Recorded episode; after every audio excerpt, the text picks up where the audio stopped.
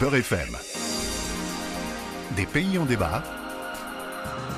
Pierre-Henri. Vous vous posez parfois des questions sur l'actualité, l'histoire ou la géographie d'un pays dont l'évocation vous est parfois familière et dont le plus souvent vous ignorez l'essentiel. Un pays en débat vous fournit l'occasion d'une mise à jour en quelques minutes et c'est aussi et surtout la possibilité de s'interroger tous ensemble sur les libertés individuelles et collectives à l'œuvre dans le pays ausculté. Un pays en débat, c'est alors la rencontre avec un ou une spécialiste du pays que j'interviewe.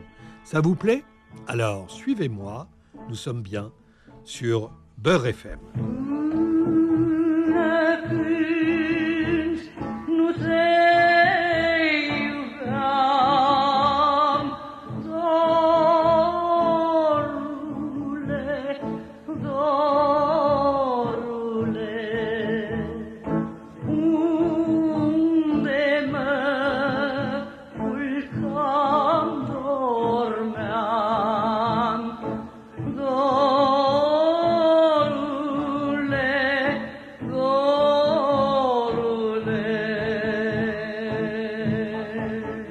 Avez-vous déjà entendu cette chanson? Elle est phare dans le manelé, ce style de musique hérité de l'Empire ottoman. Le plus souvent, ce sont des chansons d'amour. Aujourd'hui, on vous emmène dans un pays au carrefour de l'Europe de l'Est, des Balkans et de l'Anatolie, en Roumanie. Un pays à histoire complexe, avec un territoire longtemps disputé entre les Russes et les Turcs.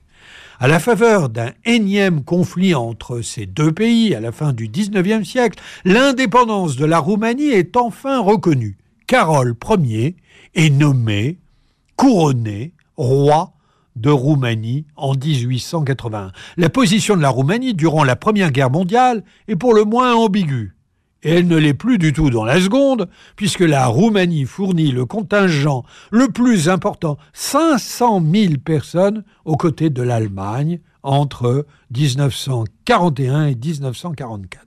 De 1947 à 1989, elle sera sous le contrôle de l'URSS. Ce long bail trouvera son épilogue avec l'exécution sommaire de Nicolae Ceausescu et de sa femme Elena le 25 décembre 1989 qui mettra fin à 45 années de dictature. La révolution roumaine est suivie en direct en France sur la 5 éphémère chaîne commerciale. Mais l'espoir s'effondre avec la montée du FSN, le Parti communiste roumain. C'est le grand retour de la propagande, de la censure. On se souvient des minériades, ces épisodes très violents qui ont eu lieu entre 1990 et 1999. Les mineurs roumains appelés par le pouvoir s'en prennent à des manifestants faisant des dizaines de morts. La Roumanie, pays de 20 millions d'habitants, est parfois associée au peuple tzigane, qu'en France on nomme gens du voyage. Une appellation administrative souvent teintée d'un racisme envers ces peuples, dont on fantasme souvent le mode de vie nomade et la musique estimé officiellement à 400 000, les tziganes de Roumanie dépasseraient en fait le million de personnes. Ce qui interroge la population européenne, ce sont les raisons qui amènent à la poursuite de l'exil continu de la population rome, la poursuite des discriminations à l'œuvre en Roumanie, dans un des pays membres de l'UE à l'égard des Roms, est incompréhensible. Les objectifs de la Commission européenne sur les dix ans qui viennent visent à réduire de moitié au moins la proportion de Roms victimes de discrimination. Par ailleurs, la Commission veut également favoriser l'accès au logement et faire en sorte qu'au moins 95% des Roms aient accès à l'eau potable d'ici 2030. C'est dire l'ampleur du défi, et d'abord en Roumanie ou en Hongrie. Depuis 2007, la Roumanie est membre de l'Union européenne tout en ayant conservé sa monnaie, le lait. Le salaire minimum y est de 600 euros. De tout cela et de la situation des Roms, nous allons parler maintenant avec Anina Siuchu, avocate écrivaine franco-roumaine. Vous avez publié Je suis tzigane et je le reste aux éditions City en 2013. Puis vous êtes marraine de l'association École pour tous. Anina Tchouchou, bonjour. Bonjour. Alors, votre parcours a fait l'objet de multiples documentaires. Vous êtes issu de l'ethnie romanie, vous êtes désormais avocate, vous êtes un rôle modèle, mais j'aimerais que vous nous expliquiez les difficultés que vous avez pu rencontrer euh, dans votre parcours euh, initial en Roumanie. Euh, alors, merci pour cette présentation un peu élogieuse.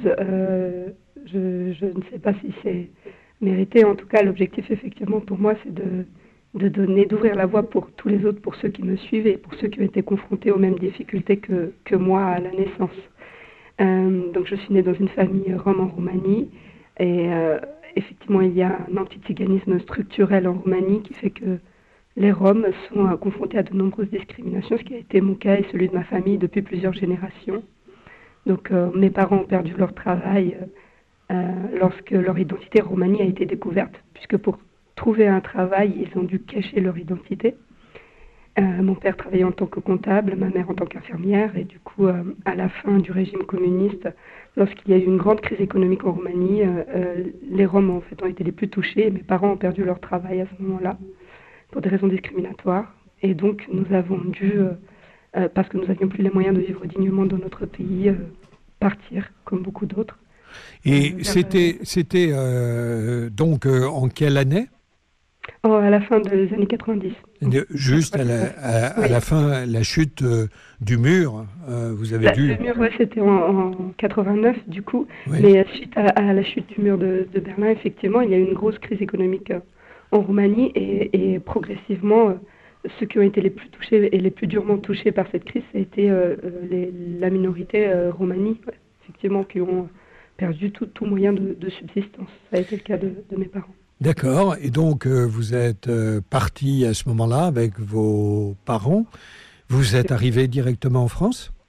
Non, on a fait, euh, un, on a fait une escale involontaire en Italie, dans un, dans un énorme bidonville, donc dans des conditions de vie extrêmement dégradantes.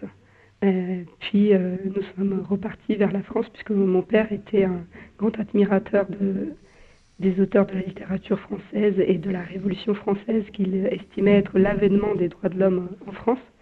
Donc, euh, nous sommes par la suite partis vers, vers, la France.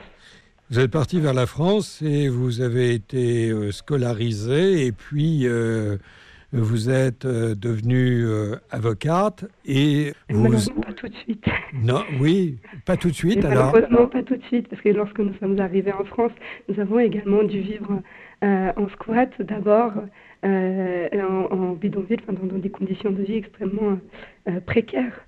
Et nous avons d'abord essuyé un refus d'inscription scolaire avant de pouvoir nous inscrire à l'école, mes sœurs et moi. Donc effectivement, la situation a été assez difficile à, notre arrivée en France, comme ça l'est le cas pour, pour de nombreux, nombreuses personnes qui, qui font également aussi leur arrivée en France en tant que alors, c'est ce qui vous amène à parler de discrimination euh, structurelle, voire même d'anti-tsiganisme structurel euh, pour euh, la France. Et vous vous rendez compte que ces définitions sont très fortes et que l'on peut s'interroger sur la validité de ces affirmations dans la mesure où, malgré toutes les difficultés, vous êtes devenue avocate. Euh, effectivement, ce que, ce que je disais euh, au début de, notre entretien, euh, c'est qu'il existe aujourd'hui un antiziganisme structurel en Roumanie, mais en France également. Quand je parle d'antiziganisme, c'est une discrimination historiquement construite à, l'encontre des personnes qui sont identifiées comme roms, tziganes, manouches, gitans, voyageurs, peu importe le nom que, l'on donne que l'on donne, parce qu'en réalité, c'est aussi un effet justement de ce racisme spécifique. Euh, c'est que ce sont les, personnes de la société majoritaire qui ne sont pas roms qui nous euh, attribuent des dénominations euh, différentes. Moi, j'utilise le terme de de, de peuple romani, pour illustrer aussi le fait qu'il y a beaucoup de diversité chez nous. Et je vous disais, donc moi je suis Rome de, Roumanie, mais il y a également des Roms français, des Gitans, des, voyageurs, des Manouches, des Sintés. Donc il y a beaucoup de diversité chez nous. Euh, ce qui nous réunit peut-être, c'est effectivement cet anti-tsiganisme, c'est-à-dire c'est une discrimination structurelle, et je parle de discrimination structurelle et je pèse mes mots, je sais que c'est effectivement un constat grave, euh, c'est parce qu'il y a effectivement des discriminations dans euh, les institutions mêmes de, de, la République, que ce soit en Roumanie ou en France. Je parle par exemple de lois discriminatoires. Et quand je parle de lois discriminatoires, je vais vous donner des exemples très concrets qui illustrent à quel point effectivement c'est institutionnel et, et c'est grave. En Roumanie, il y a eu cinq siècles d'esclavage euh, des Roms. Euh, l'esclavage s'est terminé en 1856. Euh, l'esclavage était une mesure institutionnelle qui a duré pendant cinq siècles et qui a privé des gens de leur liberté et de leur vie. En Roumanie, il y a eu pendant la Seconde Guerre mondiale la déportation de dizaines de milliers de, de familles, d'hommes, de femmes et d'enfants roms qui pour la grande majorité, sont morts en Transnistrie. Ça a été le cas des membres de ma famille. Euh, en France, pendant la Seconde Guerre mondiale, il y a eu également l'internement euh, des nomades, ce qu'on appelait des nomades. Donc, c'était une mesure institutionnelle, c'est un décret de 1940 de l'État français qui a ordonné l'internement de tous euh, les, les, nomades, ce qu'on appelait les nomades à l'époque, c'était bien des peuples romani, et cet internement, d'ailleurs, il a euh, perduré au-delà de la libération de décembre 1944, puisque ce n'est qu'une loi du 10 mai 1946 qui a abrogé ce décret et qui a permis enfin la libération des familles euh, qui ont été internées dans des camps de concentration et qui ont perdu aussi euh, beaucoup de membres de leur famille et de leurs biens. Donc ça, c'est des exemples historiques. Aujourd'hui, je vous parle aujourd'hui en France. il y a encore des mesures effectivement discriminatoire. Il y en a une qui a été euh, abrogée très récemment en 2017, c'était par exemple la loi euh, sur, qui institue justement le statut administratif des gens du voyage et qui leur, euh, les obligeait notamment par exemple à pointer des carnets de circulation tous les trois mois en poste de police. Donc vous voyez bien qu'il y a là une discrimination qui est instituée dans la loi et qui prive des milliers d'hommes, de femmes et d'enfants de leurs droits. Je vous parle aussi d'un exemple très concret que j'ai moi-même vécu en France. Je vous parlais du refus d'inscription scolaire effectivement, quand nous sommes arrivés en France avec mes parents, nous vivions dans des situations d'extrême précarité. Et euh, c'est-à-dire nous n'avions pas de domicile fixe. Lorsque nous avons demandé l'inscription à l'école, cela nous a été refusé parce que nous ne pouvions pas fournir de justificatif de domicile. C'est le cas aujourd'hui de milliers d'enfants en France encore qui sont dans ces mêmes euh, conditions et parmi lesquels, effectivement, euh, de nombreux sont roms, pas tous évidemment. Euh, et aujourd'hui, moi, j'ai fait changer la, loi avec justement le, collectif École pour tous. Nous sommes battus pour que cette discrimination, elle, elle, soit supprimée de la loi et que tous les enfants puissent accéder à l'école, faire des études et réussir. Parce que vous parliez de ma réussite. L'objectif, c'est effectivement que ça devienne euh, possible pour tous les enfants en France aujourd'hui, peu importe leur origine. Eh bien, je vous propose de rester sur ce très beau message et sur votre témoignage très fort.